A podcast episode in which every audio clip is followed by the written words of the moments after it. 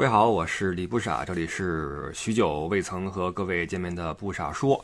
前一阵有人在群里面问啊，说这不傻说这节目是不是停更了？停更是不可能的啊，是不可能的啊，之后还是会有陆续的更新啊，肯定会有。今天说什么呢？今天来说一说欧洲跟美国这个概念这个事儿啊，因为一度呀，这个市面上啊有一些词汇啊，你比如说什么欧美呀，什么西方啊。那洋人呢？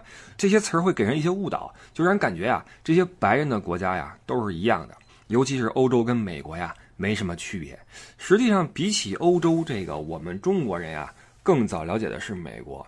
你比如说，我记得我小时候这九十年代啊，就我们电视广告。放一什么那个岳阳长途电话一个一个广告，我记得那个电话业务就是美国跟中国的这个联系，因为什么呢？那时候很多中国人去美国啊啊，还有那个一些这个食品，我记得有个饮料，你们可能有印象叫果珍啊，果珍，T A N G ten，说是这个美国航天局什么专供饮料什么的啊，广告做的还不错，一家人其乐融融，冬天哈喝什么热果珍什么的，那家人穿的都很高级。穿的都很很很很像回事儿，弄得好像我们这个一说谁家喝果珍了，感觉就过上了美国人的生活啊。当时中国人往美国跑的也多啊，你不论说是这个技术型人才呀，还是说这偷渡过去的啊，都往那边跑。我记得这个还有电视剧嘛，叫《北京人在纽约》啊，是姜文演的嘛，特别火，算是让我们看到了这当时美利坚的这个样子。后来还有本书，这可能看过的人不多，叫《曼哈顿的中国女人》。我还记得呢，作者叫周丽啊，一个一个一个女性。这本书我们家有，我记得暑假什么时候我翻了好几遍啊，就看，没事就看，算是最早的对这个美国的一些印象，包包括也是对外国的印象，因为那时候好像家里也没什么人去欧洲啊，也没什么人提欧洲，说实话，电视里边说的也少，可能早些年反而还提一些，当时那个。什么匈牙利什么的，还走那个社会主义路线的时候，还还还提一提。后来东欧剧变之后，可能反而也也也不怎么提了。所以等欧洲进入我们的视野，应该已经是比较靠后的事儿了啊。当时因为我们已经接受了太多来自于美国的信息，你不论是呃书籍呀、呃电视节目呀，包括体育节目 NBA 什么的啊，都看的这些，包括电影儿。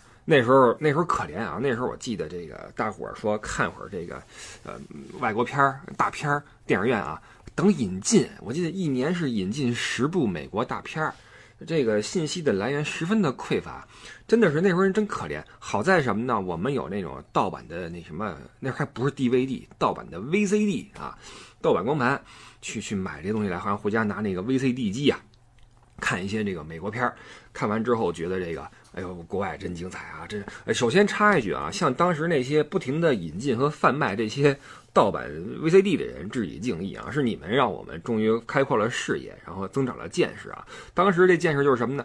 觉得哎呦，这外国精彩啊，处处都是枪战啊，处处都是灯红酒绿啊，这个各种的酒吧呀，各种的这种啊那种纸醉金迷哈，满大街都是黄赌毒，特别令人神往啊！所以带着这种印象啊，到后来，到后来到了。二零零几年的时候，嗯，零一还是零二，我来欧洲了啊，跑到德国。当时来之后就傻了，说这这没有黄赌毒呀，就起码我当时是看不见啊。包括枪战没有枪战呀，这是欧美吗？这个这大片骗人呐。后来才发现啊，不是那么回事因为欧美欧美欧洲跟美国不是一个概念，而且两个地方说实话，呃，不仅是很大区别，而且对这个世界的影响也是截然不同。有句话是这么说的：说如果你想了解这个世界的话，那么你首先要了解欧洲。有人会说这个这未必吧？啊，这美国可是现在老大啊，世界一级，啊，西方社会的代表。那我想了解这个世界的话，我了解美国不就完了吗？其实还真未见得。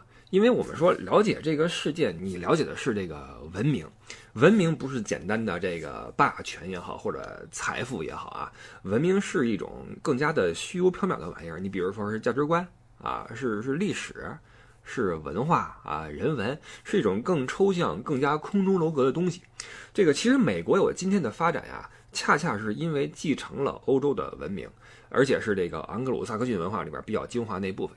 当年英国搞这个宗教迫害啊，逼出一条船去，五月花号跑去了美国，这条船上的人，你别管是什么阶层、什么什么什么什么性格啊，但是呃骨子里面继承的都是从那个往上追，能追到希腊去啊。从希腊开始到当时十七世纪初期，欧洲文化的那些经验啊，那些好的东西，呃，恰好当时赶上美国一个好的条件是什么呢？一片荒芜。就没人管，一片地方随便你造，那就来吧，对吧？那就万丈高楼平地起，撸起袖子加油干啊，就就一起就就撸，反正没人管，那我们自己说了算啊。于是这帮人搞出一个五月花公约啊，在这个欧洲文明的肩膀上啊，踩在巨人的肩膀上，搞出了这么一个呃集欧洲文化精华于大成的一个一个国家。所以有时候说真的啊，就是我们总说这个几千年的文化，这个那个啊，不只是中国啊，很多个国家或者地区都有着这种上千年的文化啊。这东西其实有时候你反过来说，它是种束缚。呃，包括在欧洲的很多年里面，我会发现啊，因为走了很多地方，我觉得越是那些有文化沉淀的地方啊，什么有历史的地方啊，那地方的人越保守、越固执，呃，越排外。反而是那些你觉得没什么历史的地方，你比如说荷兰。那是真的是开放自由，而对新事物的这种接受程度特别的高，所以这个整体的欧洲啊，就是这么一个情况。它有历史啊，有丰富的人文，有沉淀，但正是因为这些太久的历史啊，使得它顾及太多，有点这种固步自封的感觉，觉得。我们应该怎么怎么样？各种的这种这种规则条条框框啊，就各种的耽误事儿。那美国的崛起就相反，就我没有束缚，什么这个这个历史什么的，我我无无所谓啊，无所谓，我们想干嘛干嘛。什么这个规矩啊，什么印第安人都一边儿去。我们为了发展，为了挣钱，我们我什么都能干啊。于是干出一个超级大国啊。当然这里边也有很多这种时时运的成分啊，包括地缘政治啊。国际形势啊，这些先先不说啊，先不说。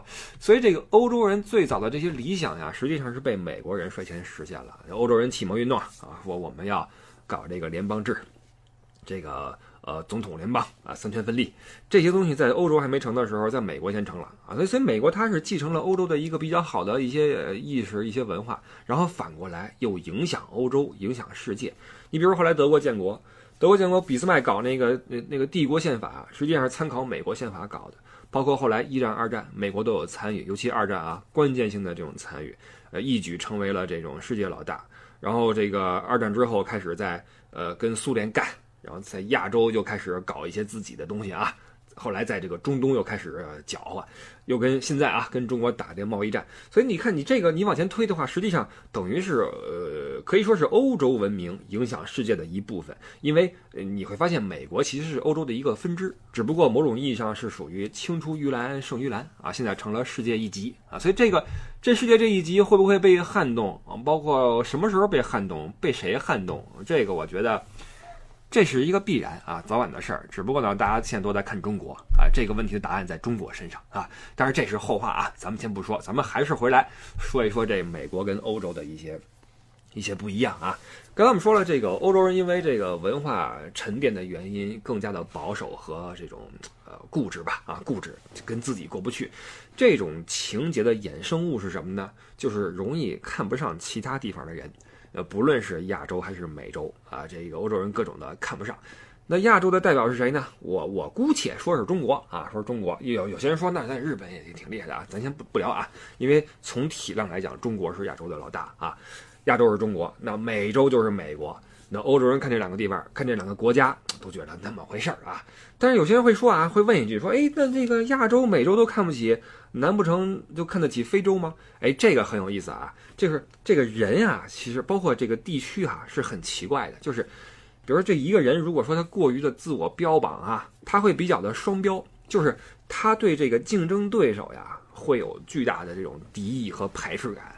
但是呢，对于那种对他构不成威胁的弱者，会富有极大的同情心，所以在欧洲，你总能看到一些公益组织，你不论是在这个街上啊，在这个电视广告里头啊，杂志里头哈，看到一些什么热线电话呀，我们这什么公益热线呀，等等啊，干嘛呀？捐款给谁捐啊？给非洲那些穷地方捐啊，什么拯救饥饿儿童啊，什么这那的，就就开始了啊，开始了。所以这时候你发现，当一个地区落后到一定地步的时候，欧洲人不会说。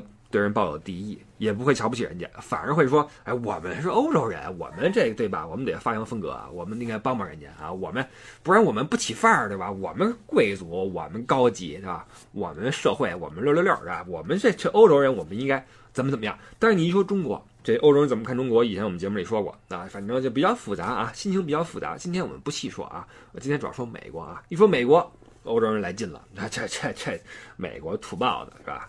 暴发户，什么傻老美啊，就没文化，就这些词儿都来了啊，没一个好词儿，就各种的瞧不起。这是欧洲人看这些，呃，包括中国、美国在内的一些强国的一些心态，要嘲笑人家，要么没文化，要么素质低，要么没历史，我就就就就开始。这是欧洲人一种比较复杂的一种一种心态。但这个你也难怪美国人就是授人以柄。我们都知道，美国是一个，呃，首先它确实没什么历史啊，呃，而且呢，它又是一个。非常不在意别人的看法的这么一帮人啊，美国人是非常不重形象的一帮人。出门在外，你比如说你在欧洲旅游，你去一些景点，那些说话声音特别大的啊，当然你除了那些那个拉丁那边的人啊，那帮人比较热情，那说话声音比较大一些。除了这波人之外，就是那些美国人啊，就是你听啊，你听操的那种很很很很很美国腔的英语的啊，哇哇哇的，然后说点什么汤姆杰克呀、罗斯玛丽呀什么。就这点破事儿啊，就自己家那点事儿，没完没了跟那说啊，一边走一边聊啊，吃饭一会儿聊啊，这都是美国人，都是美国人干的事儿啊。这个实际上在欧洲大陆啊，我们说过啊，这个英语其实不是很好混，因为欧洲大陆都有自己的语言，什么捷克、匈牙利、德国、法国、意大利什么都说自己语言啊，呃，英语不好混。而且就算说英语啊，欧洲人有一个共识，就是英国人的英语是正统。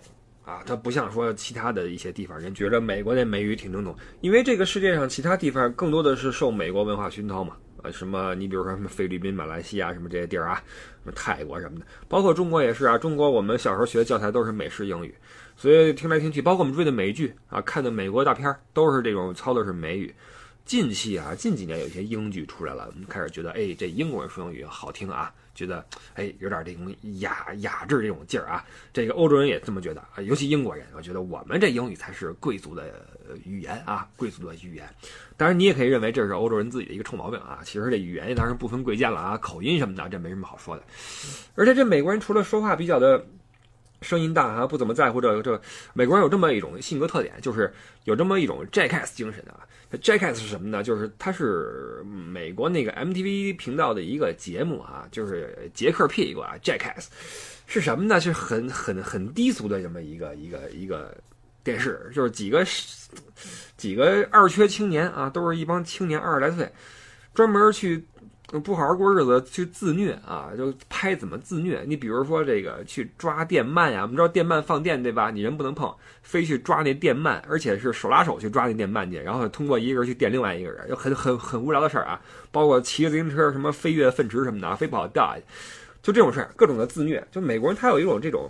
呃，这种傻嗨这种劲儿啊，就是我这个可能也是物质文明到一定地步了，就是我我们这个，你也可以说这活腻了，或者说我我过腻了，我想玩点新鲜的啊，我这个自虐，我找乐什么的，这是美国人一种精神，就是我们图一个乐啊，图一嗨，嗨完完啊，这个欧洲不一样，欧洲人觉得我我们欧洲人怎么能够去跳粪坑呢，对吧？我们能飞粪坑，这我们不可能，这不是我们干的事儿，这不有病吗？这个我们高雅呀，对吧？我们这玩的是什么传承？我们这是呃家族什么的，这我们工匠精神啊。我们没事跟家往糙了说，布置布置庭院啊，然后搞搞园艺，呃，种花养草，然后这养宠物。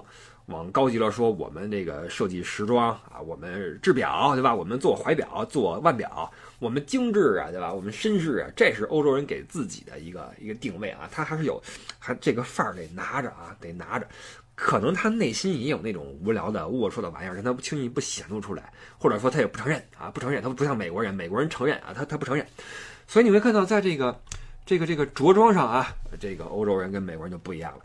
这个我们说现在其实有一些这种潮流品牌啊、流行品牌啊，来自美国啊。但是你说那些经典的、引领国际时尚的啊，在那个各种的时装周上边呼风唤雨的、被人追逐的、呃特别活跃的品牌，基本都是欧洲的。而且美国出的品牌都是年轻人喜欢的，那些那些潮流品牌可能多一些，但欧洲的都是不一样啊。尤其是什么意大利、法国那些时装品牌啊，这两个地方的人啊，确实是对美有了这种自己的执着和和追求。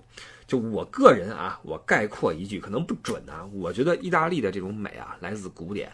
而法国的美来自近代，但是呢，都别具一格，有自己的风格。所以，不论你是去巴黎也好，呃，米兰也好，罗马可能还差点意思。罗因为罗马被那个旅游冲击的太狠了啊！你去米兰啊，这个米兰和巴黎是欧洲街头这种非常有时尚感的地方。这不只是仅仅指街头的什么咖啡馆啊，包括建筑啊，你看那人，这个巴黎跟米兰街头的人呢不一样哈，就是你不论是女性还是男性。或者说，尤其是男性，更加的这个这个显现出跟其他地方男性的不一样啊，捯饬的特别的式样啊，这个西服，小卡腰哈，然后这个呃呃九分的这个裤子，那个皮鞋擦倍儿亮啊，皮鞋跟那个头油一一一边亮，小头梳的特别实回事儿，然后墨镜一戴啊，手包一拎，你一看，哎呦喂，真的是帅啊，就跟那个跟那个电影里边差不多啊，确实是出出帅哥的地方。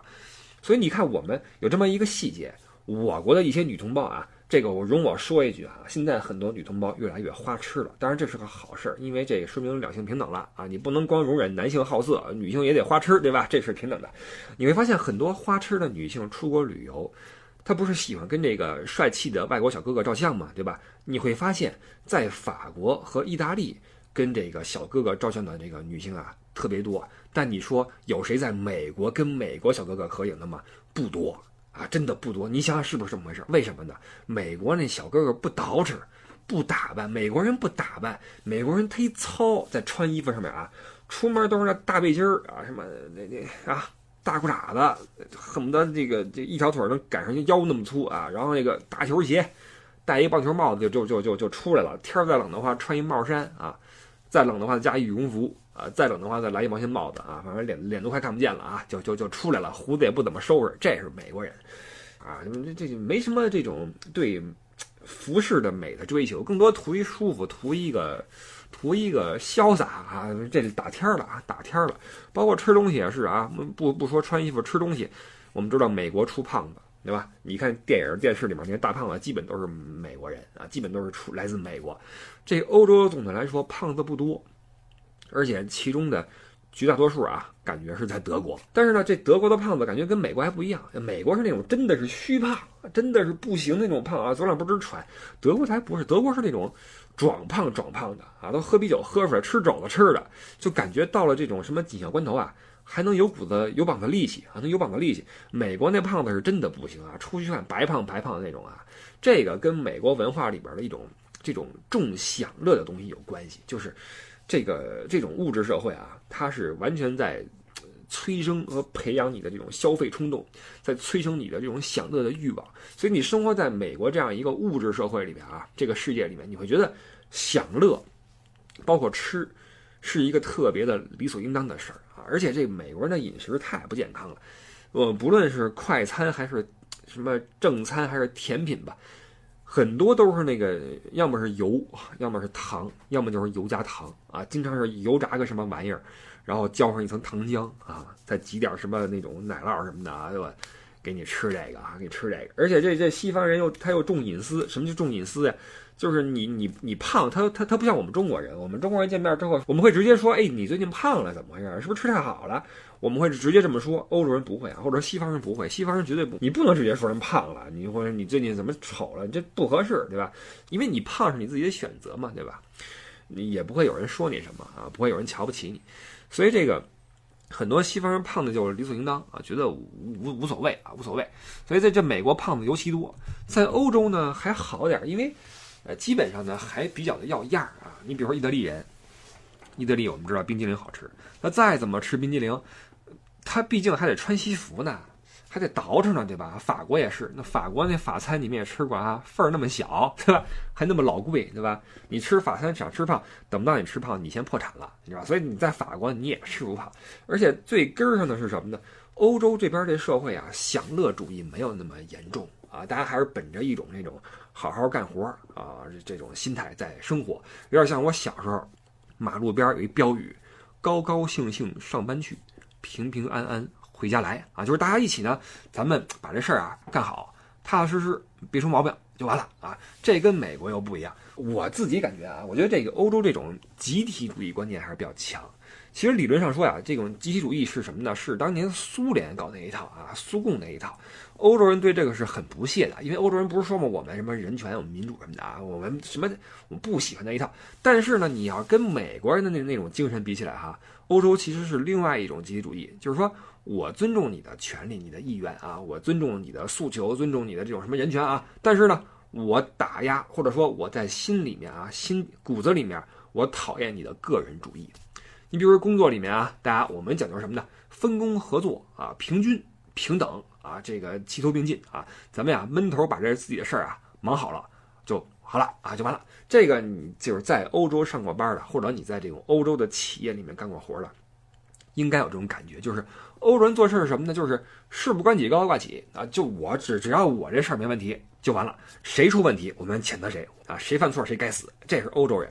这个我感觉啊，就是美国人的思维应该是另外一套，就是美国人会觉得个人主义没什么不好呀，因为美国人从骨子里边鼓励你创新，啊，鼓励你这种。发扬你自己的这种脑洞啊，因为美国这国家就是创新的产物嘛，他崇尚这种进取的精神，崇尚你的新思维，然后崇尚打破常规，这个跟欧洲的保守是完全不一样的这种氛围。所以你看，这种美国人的这种娱乐业啊，很发达，各种的新的东西，呃，引领潮流的玩意儿啊，你不论是什么流行文化也好啊，流行巨星什么的啊，你比如往前说啊，什么这种 Michael Jackson 啊，King of Pop，对吧？流行之王，往后说什么 Justin Bieber。什么小甜甜布莱尼啊，呃，往往现在是一些这种啊，这种有色的这种这种巨星，什么蕾哈娜呀、Beyonce 什么的，这些都是在全世界有了这种巨大影响力的一些一些巨星啊，每天在出新歌，然后拍新电影什么的。你说欧洲有哪个流行明星能在世界范围之内有自己的影响力吗？我觉得很少见啊，几乎没有。这里面就有欧洲人这种保守在在在在这种本性在作怪，就是。我们欧洲是有有流行文化，但是我们有自己语言呀，对吧？我们自己的国家说自己的语言，我比如我们德国的流行歌手，我们唱德语就完了。你德国的流行歌手天天唱英文歌，算怎么回事呢？对吧？所以他走不出这个这个语言和文化的这个这个框框，而且欧洲人对这种个人主义、对这种偶像崇拜啊，他是比较的。呃，排斥欧洲人，其实他自古呀不缺偶像。你你要说欧洲这些牛人啊，什么凯撒，什么汉尼拔，什么这个丢勒啊，达芬奇，什么希特勒、拿破仑、莫扎特、巴赫、尼采、歌德，什么全是啊，各种的领域里边的巨匠啊，人类的精华啊，人间精品。这些人要么给人类带来呃财富，要么给人类带来灾难。总之都是那牛人啊，都是牛人。所以有这些人的这种成果在这一块，有这么多大咖在这一块，流行文化算什么玩意儿？欧洲人觉得有意思吗？没意思。我们欧洲人理性，我们不允许欧洲人不允许自己为了一个流行偶像去疯狂。就是他会觉得自己这这太掉价太蠢了。我举 LED 板子，我啊我我要给你生孩子，特别蠢。追着偶像坐飞机，这事欧洲人干不出来，他觉得太太蠢，对吧？太蠢了。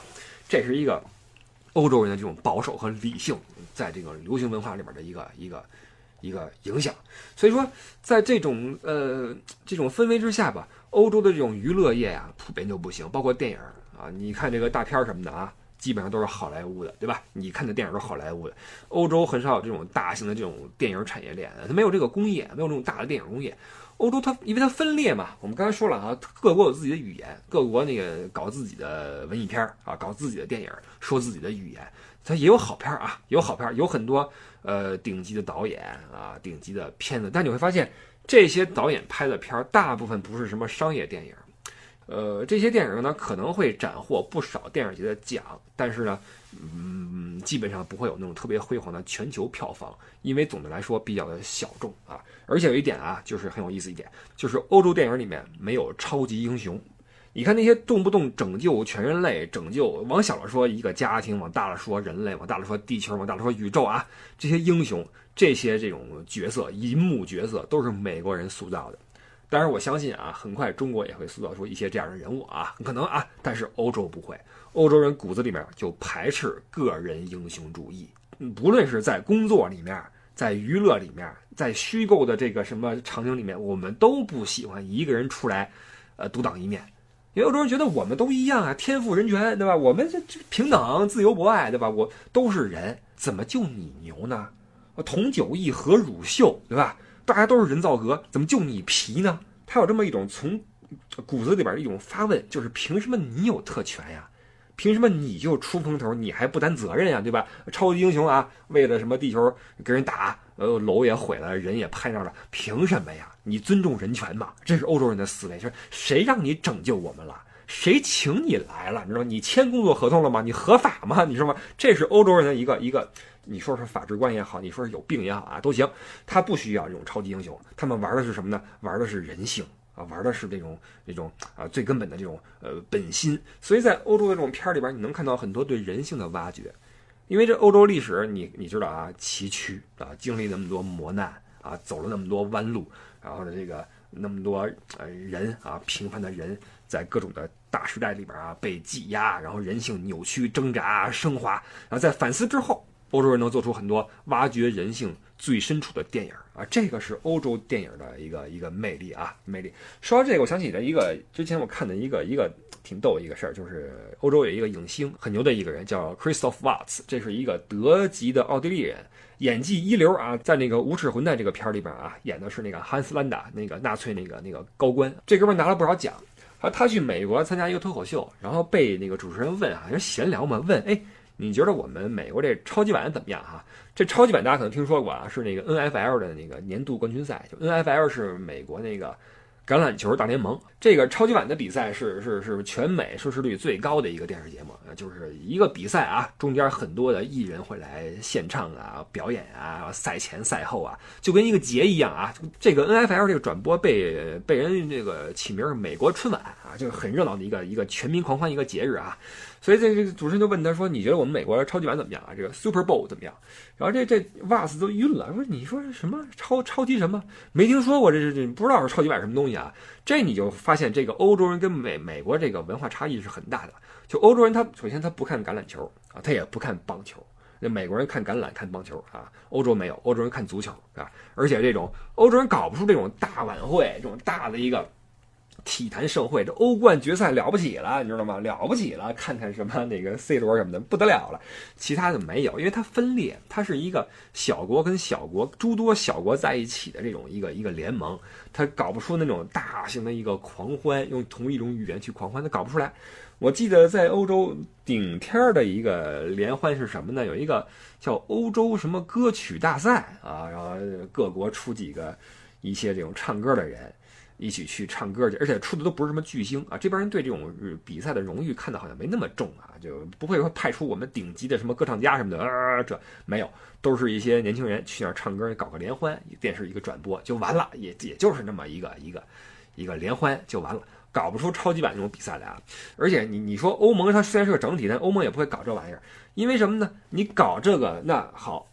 主办地在什么地方？你在德国、法国还是意大利？还是在瑞士呢？瑞士还不是欧盟，对不起啊，还是比利时啊？你说不好，对吧？那你都放这边的话，东欧不干了。东欧那边匈牙利说你怎么着瞧不起我们啊？所以这又是一个问题，或者说谁出钱呀？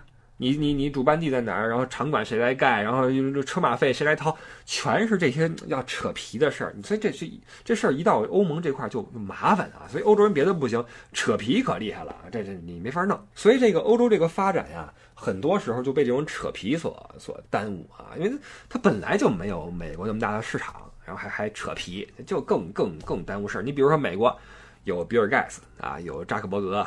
然后你从那个产物里面有 Uber 啊，有苹果、微软什么谷歌什么，但欧洲你看没有这种国际化的这种大的互联网科技公司没有，或者大的这种商业巨头也没有。你要说过去呢，欧洲厉害，过去欧洲为世界提供的发明的多的是啊，近代多少发明多少诺贝尔奖都是欧洲这边出人。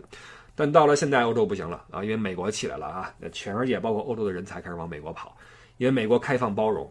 啊，这种这种开放和包容，不仅是指对的是外来人口，包括对你这种商业创业的鼓励，对吧？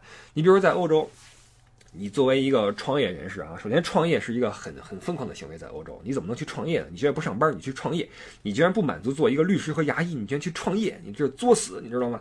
那你创业的话，首先你不被看好，然后。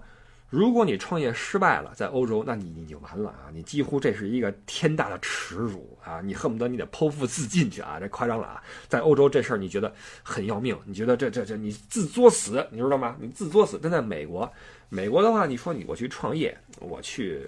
做买卖，我去那提想法，我去引资，我去卖创意什么的，这是一个特别被鼓励的事情。在美国，年轻人说创业失败什么的没什么的啊，这我第一次失败无所谓啊，我再来第二次什么的。这是一个整体文化对这种呃怎么说，对才华、对新鲜事物、对人才的一种包容和鼓励啊，这是欧洲和美国一种呃闭塞和开放的截然不同的一种一种社会氛围。